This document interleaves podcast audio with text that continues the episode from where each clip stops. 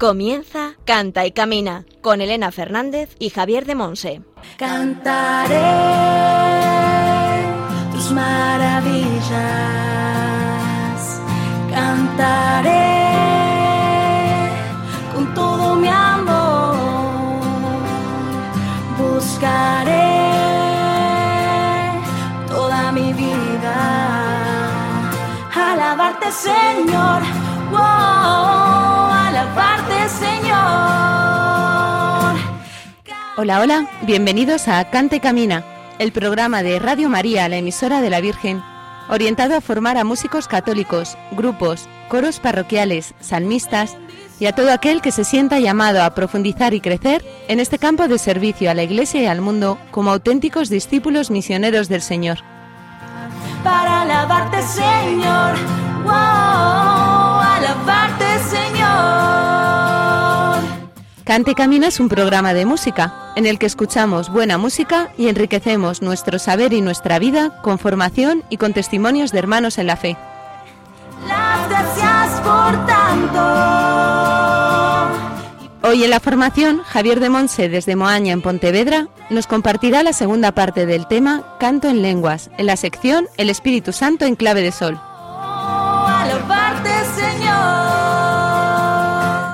En la sección Testimonios del Camino hablaremos con Juan Vélez Cabezuelo. Vive en Móstoles, Madrid. Tiene 54 años, está casado con Paqui y es padre de Miguel y Paloma. Terciario dominico, se siente querido, amado y abrazado por el Padre. Nos va a contar cómo salió de su indiferencia hacia el catolicismo cuando escuchó y notó que Jesús le amaba.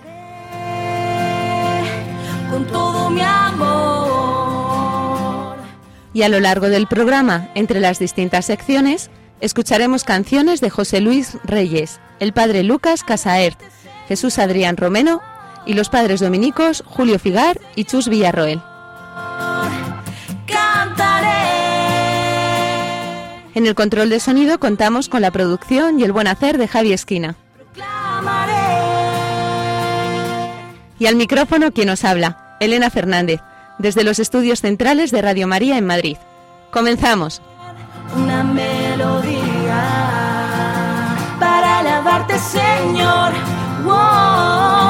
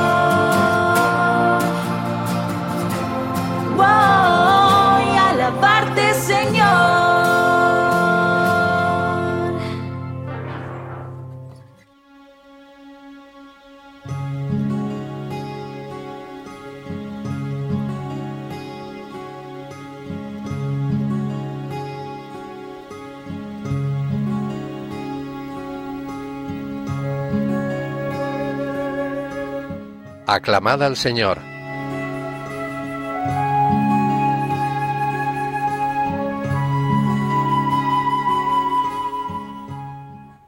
Habitaré siempre en tu morada, refugiado al amparo de tus alas, porque tú, oh Dios, escucharás mis votos y me darás la heredad de los que temen tu nombre. Yo cantaré salmos a tu nombre e iré cumpliendo mis votos día tras día.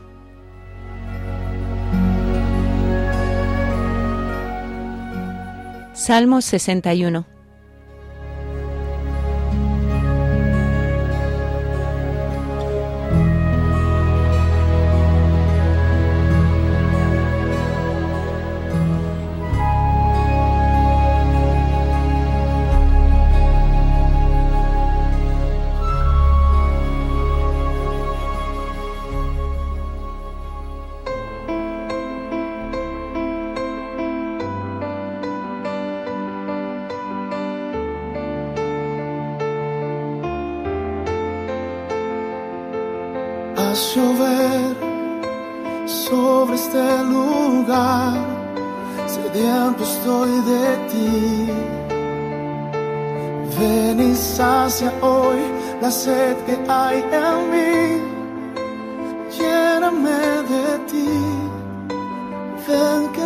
necesito que refresques mi interior.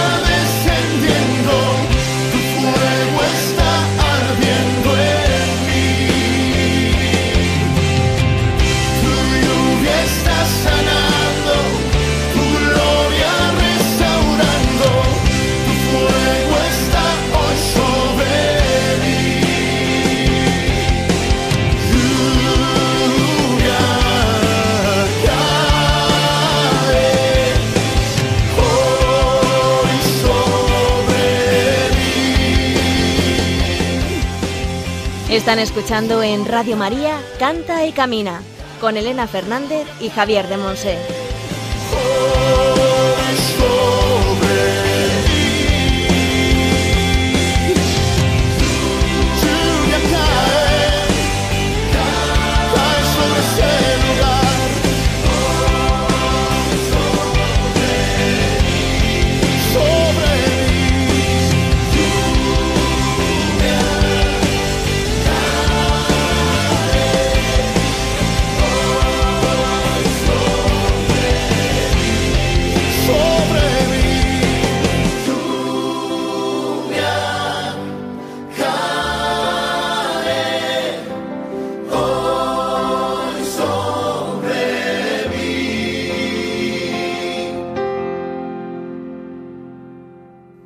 Hemos escuchado la canción Haz llover del cantante dominicano José Luis Reyes.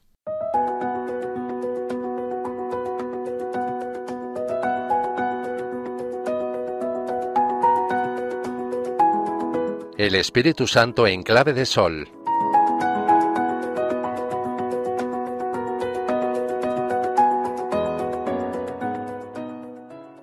El canto en lenguas pertenece al nivel del don. Podríamos decir que es una oración de descanso. El hecho de no componer frases razonables, el hecho de no querer pedir algo concreto, hace una oración completamente descansada. Tu corazón puede funcionar sin tu mente. Por eso, en momentos en los que estás especialmente cansado, agobiado y no eres capaz de orar, esta es la oración del corazón. Tu corazón es tu deseo, tu esperanza, tu anhelo más profundo, aunque no puedas formularlo en frases hechas. El Espíritu Santo alienta tu corazón, sin cansarte, sin obligarte. Lo tienes ahí dentro. Te basta un gemido en lenguas. Generalmente el canto en lenguas se hace presente en determinados momentos más propicios, digamos de mayor profundidad de oración. Por eso es frecuente que el canto en lenguas surja en la celebración de la Eucaristía, especialmente en la consagración y después de la comunión. En estos dos casos es una expresión de adoración, de un encuentro más pleno con Jesús de corazón a corazón. Cuando acaba el canto en lenguas, experimentamos una necesidad de silencio. En él adoramos al Señor, su presencia santa, viva y vivificadora. Y a menudo ahí el Señor nos habla. Por eso el Ministerio de Música deberá estar atento a la inspiración del Espíritu, para llevar a toda la Asamblea por este camino, hacia un encuentro más completo con el Señor.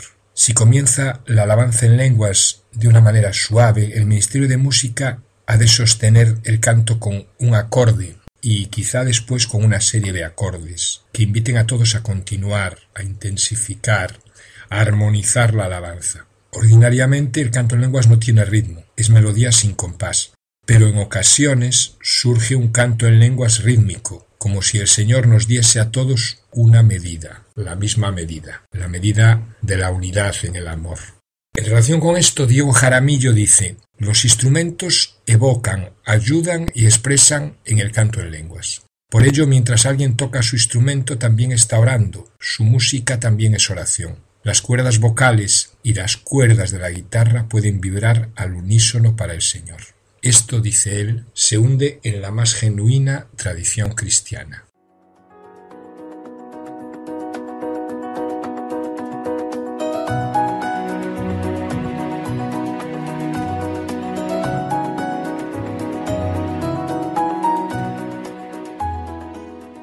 La primitiva iglesia cantaba en lenguas. San Jerónimo llama al canto en lenguas jubilación. Lo define como aquello que ni en palabras, sílabas o letras pueda expresar o comprender la forma como el hombre debería alabar a Dios. San Agustín le llama regocijo y lo describe maravillosamente en sus narraciones sobre los salmos. Al comentar el Salmo 46 dice San Agustín, He aquí que te da como el módulo para cantar. No busques las palabras como si pudieras explicar de qué modo se deleita Dios, Canta con regocijo, pues cantar bien a Dios es cantar con regocijo. ¿Qué significa cantar con regocijo? Entender por qué no puede explicarse con palabras lo que se canta en el corazón. Los que cantan en la siega o en la vendimia o en algún trabajo activo o agitado, cuando comienzan a alborozarse de alegría por las palabras de los cánticos, estando ya como llenos de tanta alegría, no pudiendo explicarla con palabras, se comen las sílabas de las palabras y se entregan al canto del regocijo, el júbilo es cierto cántico o sonido, con el cual se significa que da a luz el corazón lo que no puede decir o expresar. ¿Y a quién conviene esta alegría del cántico, del regocijo, sino al Dios inefable? Es inefable aquel a quien no puedes dar a conocer. Y si no puedes darle a conocer y no debes callar, ¿qué te resta sino que te regocijes para que se alegre el corazón sin palabras? ¿Qué significa aclamación? Admiración de alegría que no puede explicarse con palabras. Cuando los discípulos vieron subir a los cielos a quien lloraran muerto, se maravillaron de gozo. Sin duda a este gozo le faltaban palabras, pero quedaba el regocijo, el júbilo que nadie podía explicar. No vayamos solo en busca del sonido del oído, sino de la iluminación del corazón. Al comentar el Salmo 65, dice San Agustín, Prorrumpid en gritos de alegría, si es que no podéis hacerlo de palabra. Pues no se aclama solo de palabra, también se aclama el sonido de los gritos de los que se gozan, como si fuese la voz de la cosa concebida, del corazón que concibe y da a luz la alegría que no puede expresarse con palabras. Al comentar el Salmo 80, cuando no podáis expresaros con palabras, no ceséis de regocijaros. Cuando podáis hablar, clamad. Cuando no podáis, alegraos. Aquel a quien no le son suficientes las palabras, suele, por la exuberancia del gozo, prorrumpir en gritos de alegría. Comentando el Salmos 88, dice San Agustín, ¿son suficientes las palabras para nuestra alegría? ¿Será la lengua capaz de explicar nuestro gozo? Si pues las palabras no bastan, bienaventurado el pueblo que sabe regocijarse. Oh pueblo feliz, ¿crees que entiendes el regocijo? Que sepas por qué te alegras de aquello que no puede expresarse con palabras. El motivo no viene de ti, para que quien se gloríe se gloríe en el Señor. No te alboroces de tu soberbia, sino en la gracia de Dios. Comprende que es tanta la gracia que la lengua no es capaz de explicarla y habrás entendido qué es alborozo o regocijo. Comentando el Salmo 94, ¿qué significa jubilar?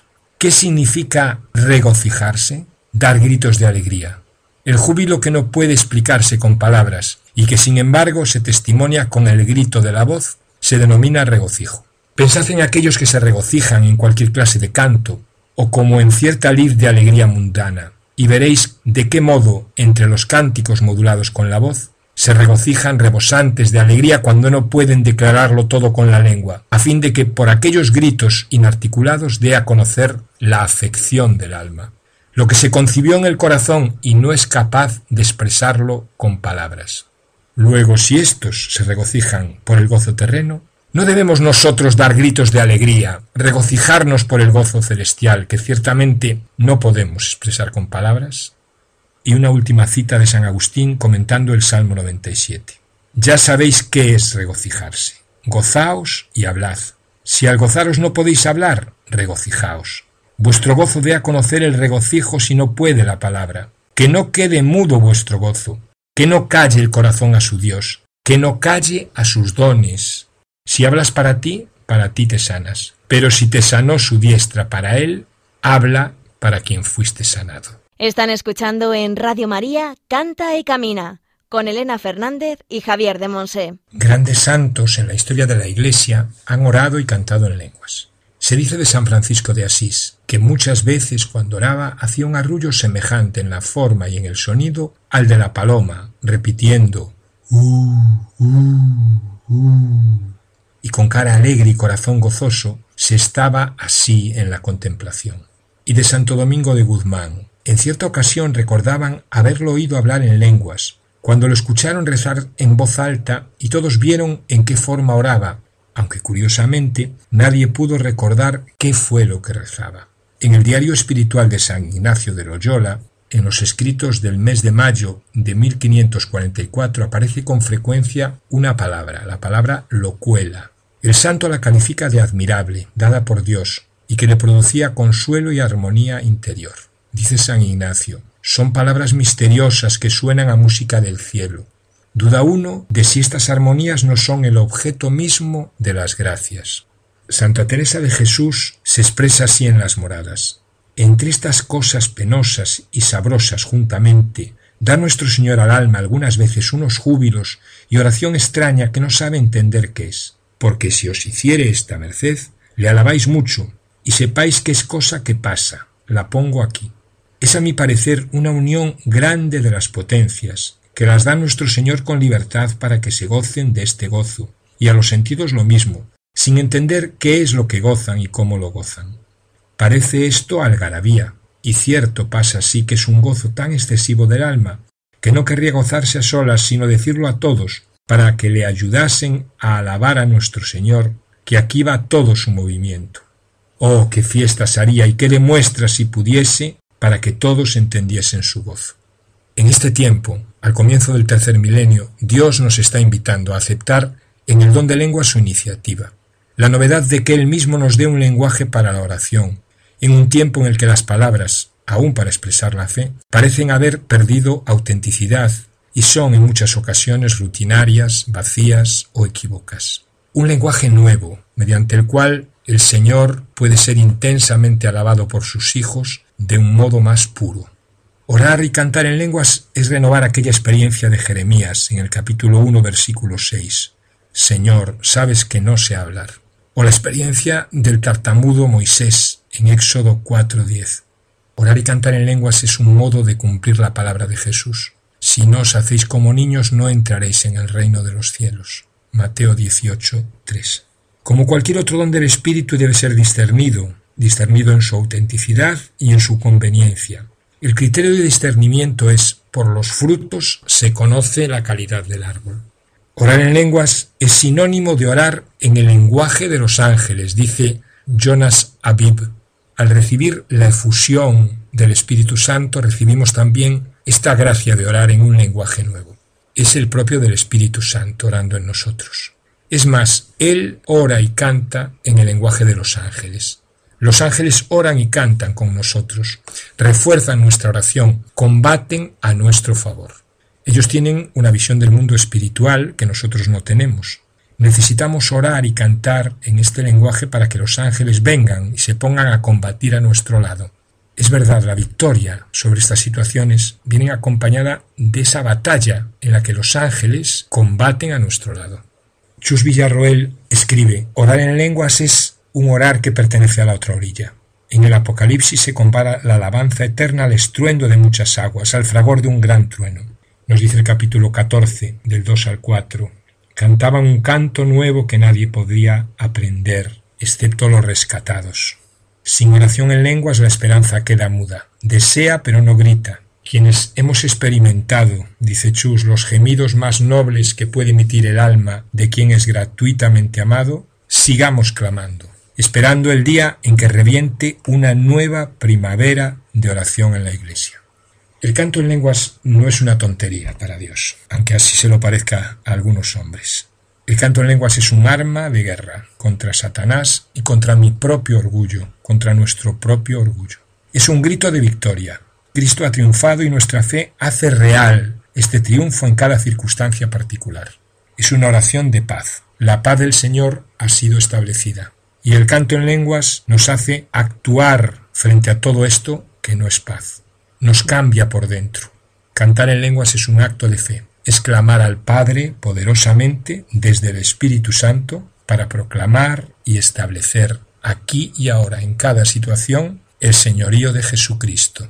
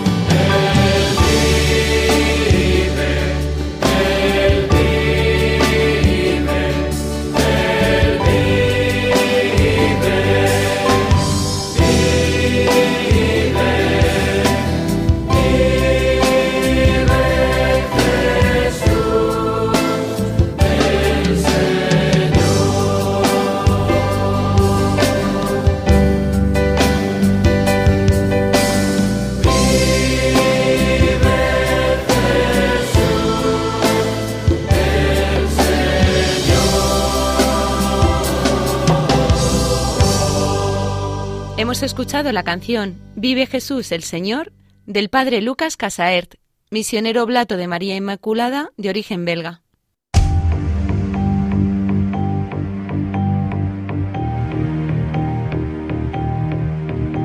Testimonios del Camino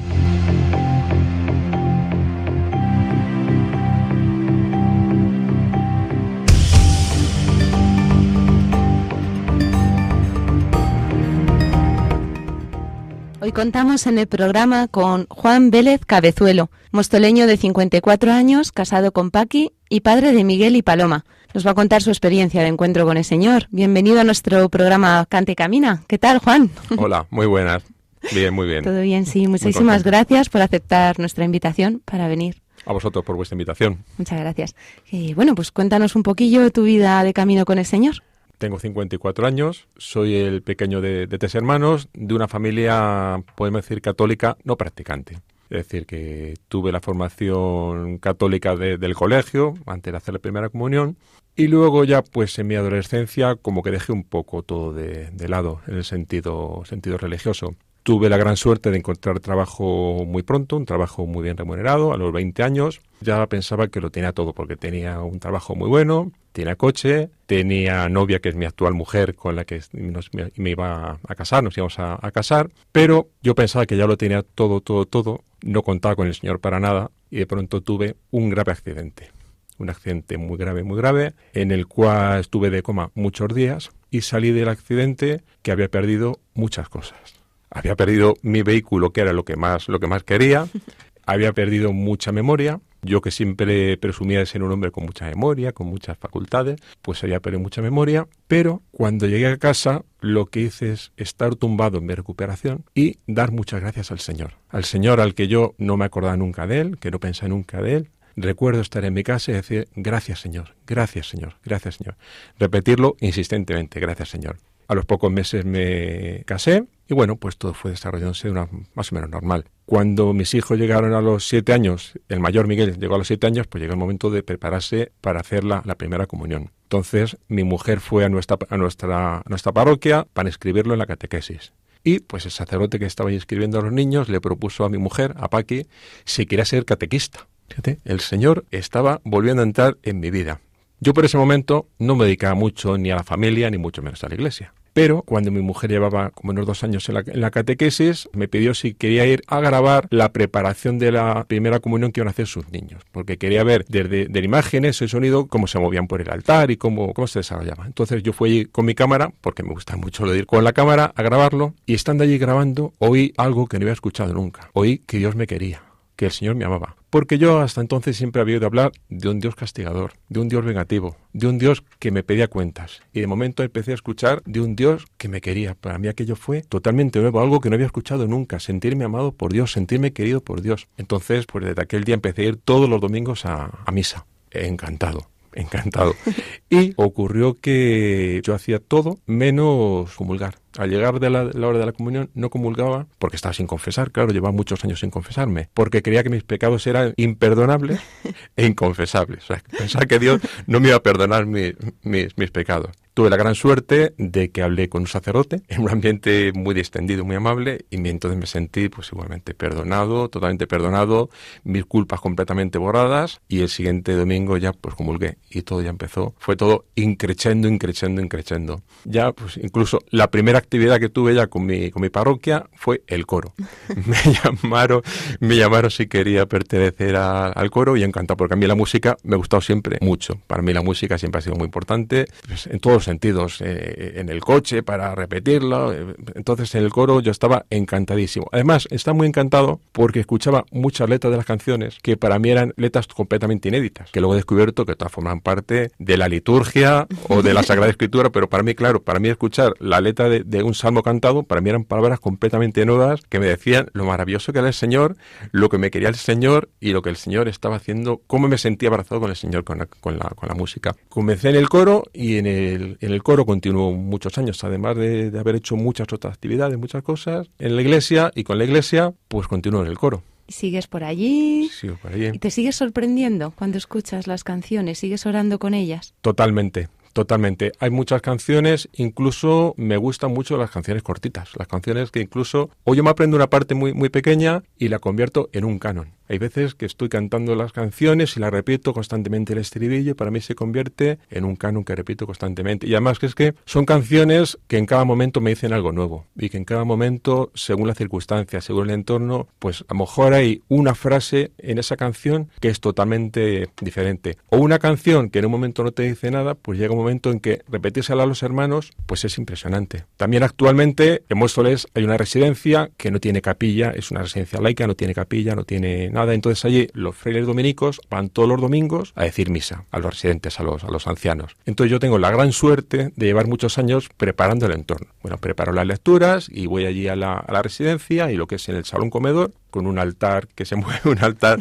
desplazable, pues tengo la gran suerte de prepararlo. Y es una gran suerte en el sentido de que es un regalo un regalo porque hay muchos ancianos que no va nadie a visitarlos. Entonces, la única persona que les hace un saludo, la única persona que les da la paz, pues soy yo. Para mí, realmente, ellos dicen que, es, que, es, que les parece un regalo. Yo digo que siempre que no, que para mí es un regalo el sentirme próximo a ellos. Y hay canciones que en un momento determinado han supuesto mucho para mí y yo aprovecho para ponérsela a ellos. En el ratito a lo mejor están como 20 minutos, media hora hasta que empieza la, Eucaristía, pues llevo mis altavoces pequeñitos, pongo el MP3 y pongo allí canciones para que ellos y, muchas veces son, son canciones que para mí han sido mucho en mi vida. En otras ocasiones son canciones clásicas, que también las canciones que han cantado ellos siempre en la, en la liturgia, siempre en sus parroquias, con las canciones, pues a ellos les gusta mucho escucharlas, entonces se encuentro muy... Y se encuentran con el Señor a través de la música, ¿verdad? Qué regalo, qué bonito. Totalmente.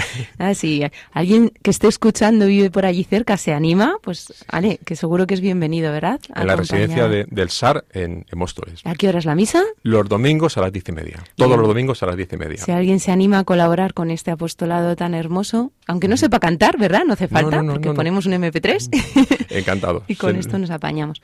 Muy bien, nos hablabas de dominicos, ¿no? Porque tienes ahí un proceso también muy vinculado, ¿verdad? A la pues Orden de Santo Domingo. Pues también, también.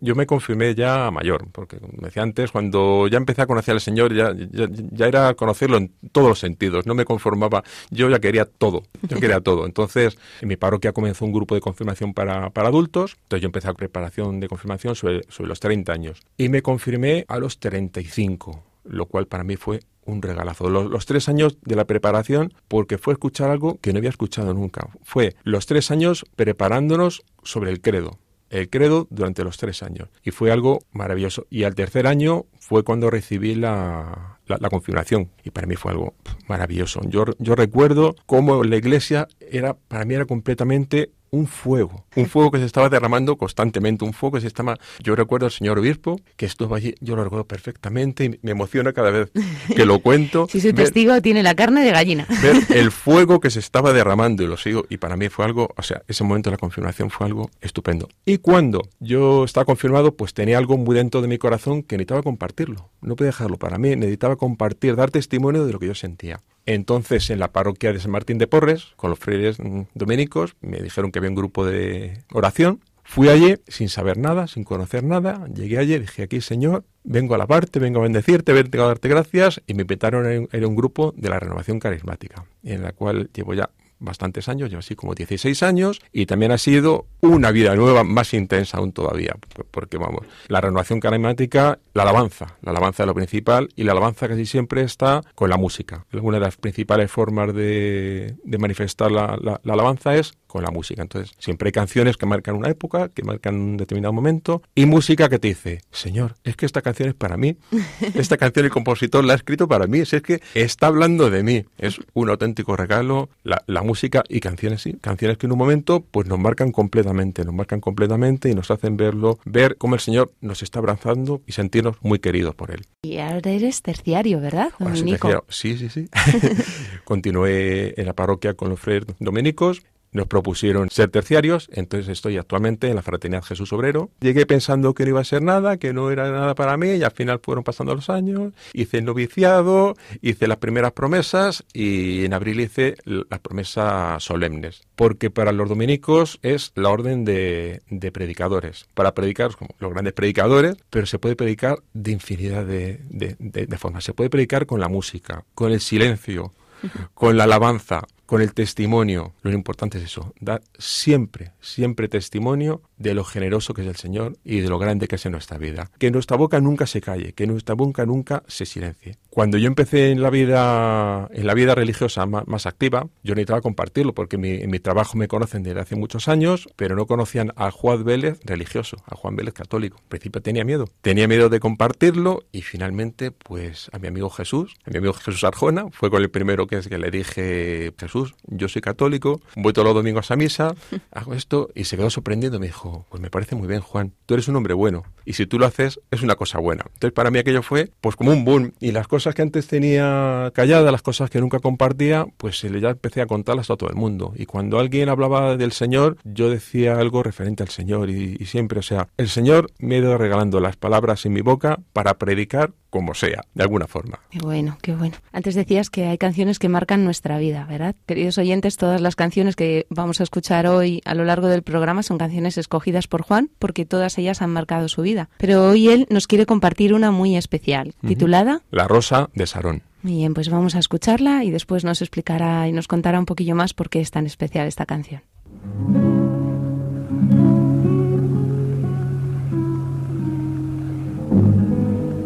Rosa de Sarón. Él es la rosa de Sarón, sobre los montes él llega y con dulzura mi amor, el que llama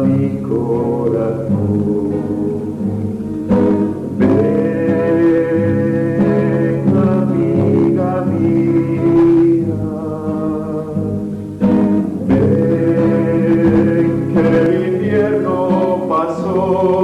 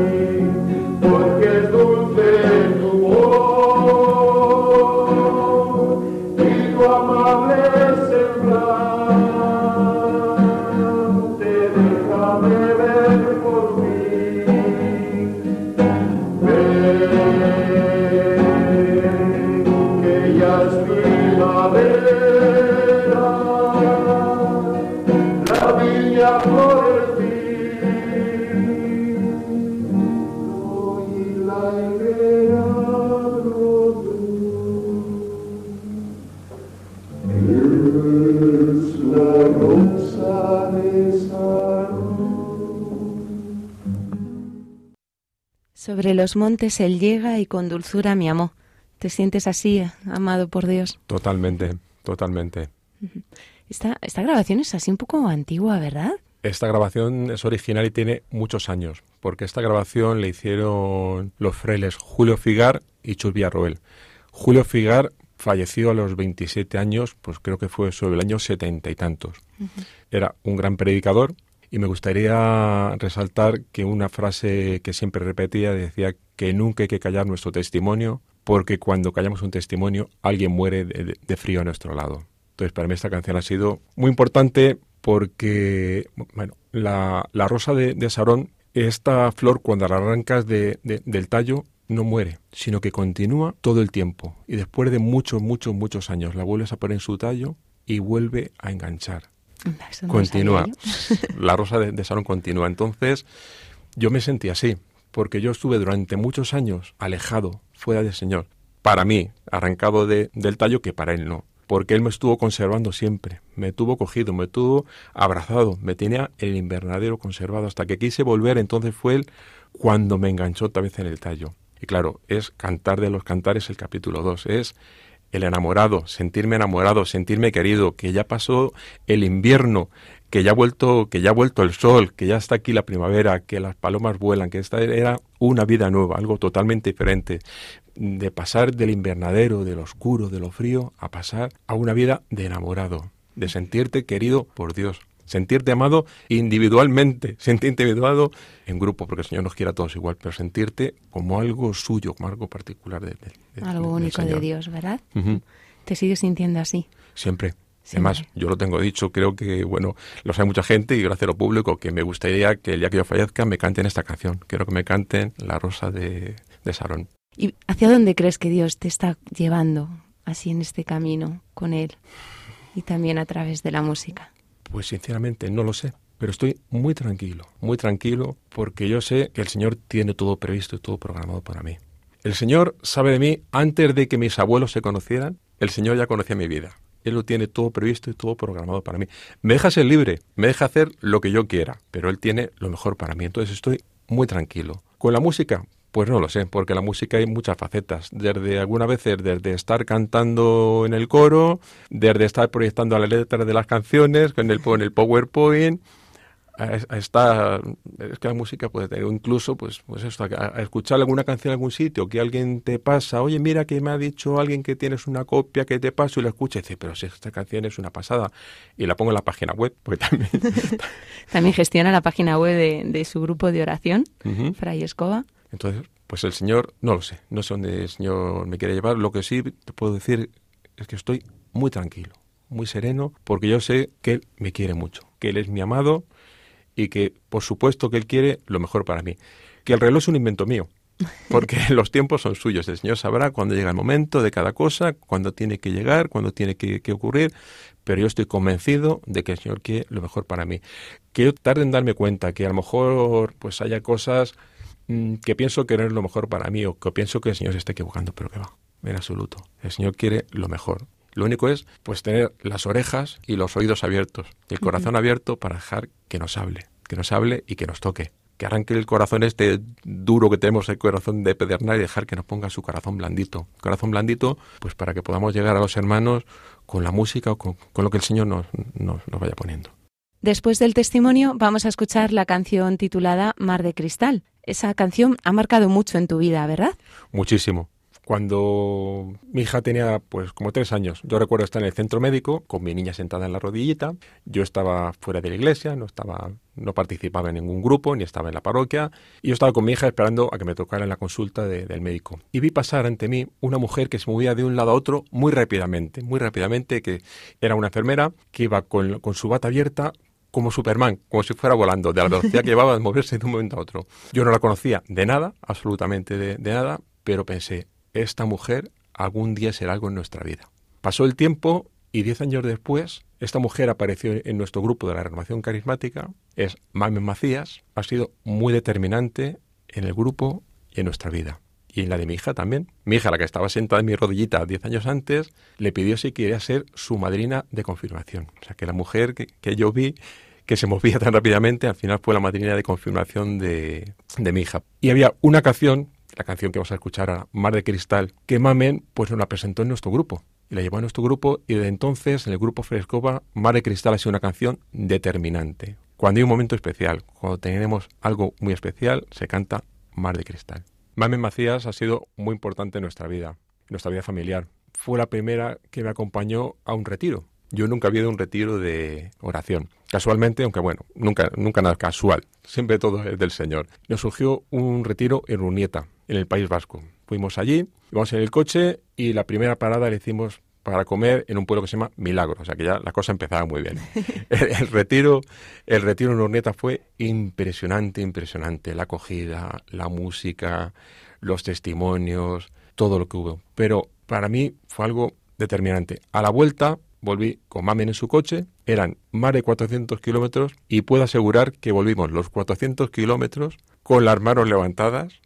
En el coche lo llevó el Señor, porque si no, no hay otra forma, con las manos levantadas, en alabanza, en pura alabanza, y Mamen mirándome a mí, me venía mirando a mí, y vinimos en alabanza los 400 kilómetros, por supuesto también se cantó Mar de Cristal, miramos con las manos levantadas en alabanza, los 400 kilómetros, era algo increíble, pero bueno, con la confianza de que el Señor era el, señor era el que llevaba el que llevaba el coche. El Señor es el Señor. Mamen falleció hace tres años. Fue todo muy rápido, todo muy repentino. Estamos muy, muy tranquilos porque sabemos que Mamen llegó al mar de cristal, que lo cruzó, que iba vestida de novia, porque allí estaba el Señor al otro lado para esperarla. Muchísimas gracias, Juan.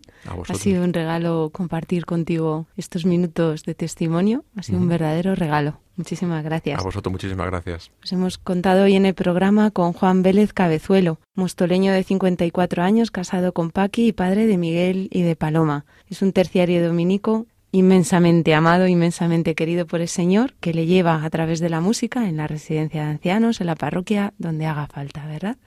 Pues muchísimas gracias al Señor por tu vida, muchísimas gracias a ti por tu sí y por tu confianza en el Señor y en la obra que Él está haciendo contigo. Muchísimas gracias, Juan. Muchas gracias a vosotros. Ha sido un placer. que Dios te bendiga. Igualmente.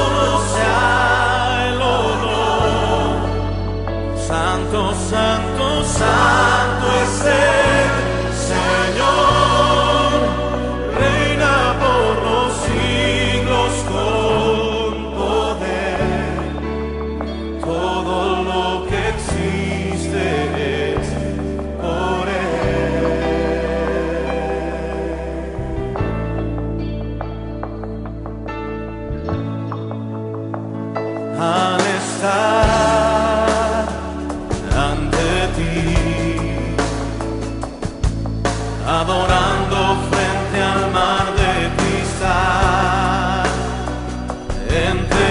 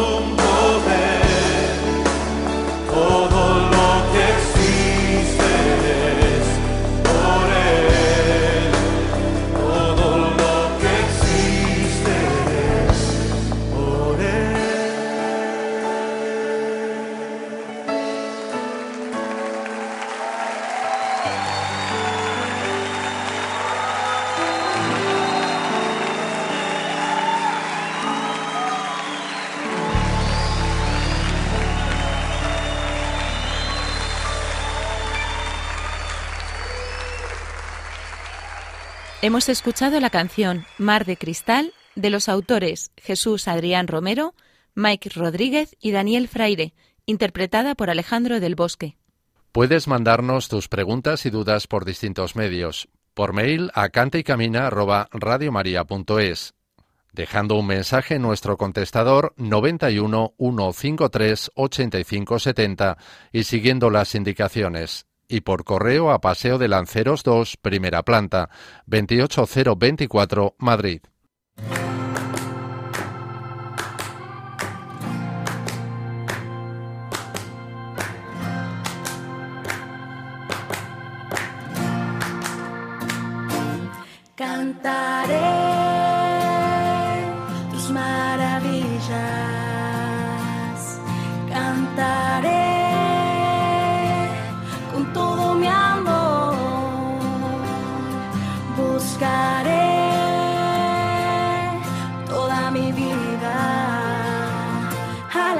Señor, wow, alabarte Señor.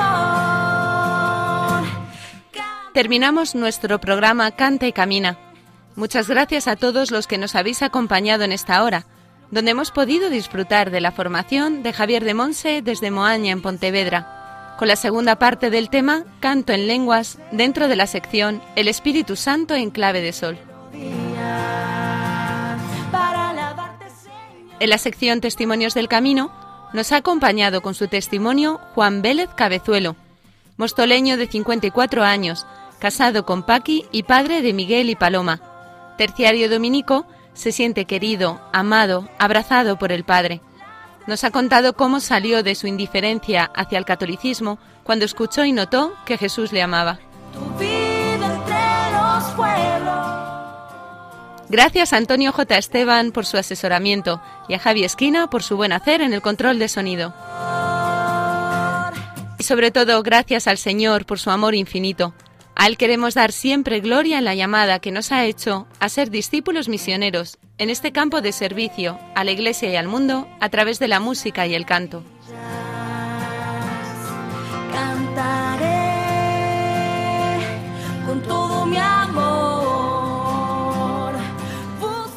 Recordad que podéis enviarnos vuestras dudas y preguntas, así como volver a escucharnos en el podcast, donde además podréis encontrar la cita bíblica y el título de las canciones que hemos disfrutado.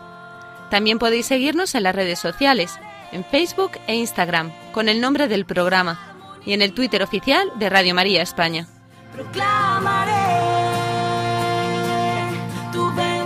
Os esperamos dentro de 15 días en una nueva edición de Cante y Camina. Un abrazo a todos y que Dios os bendiga. para alabarte, Señor. Wow, alabarte, Señor. Así finaliza en Radio María Canta y Camina con Elena Fernández y Javier de Monse.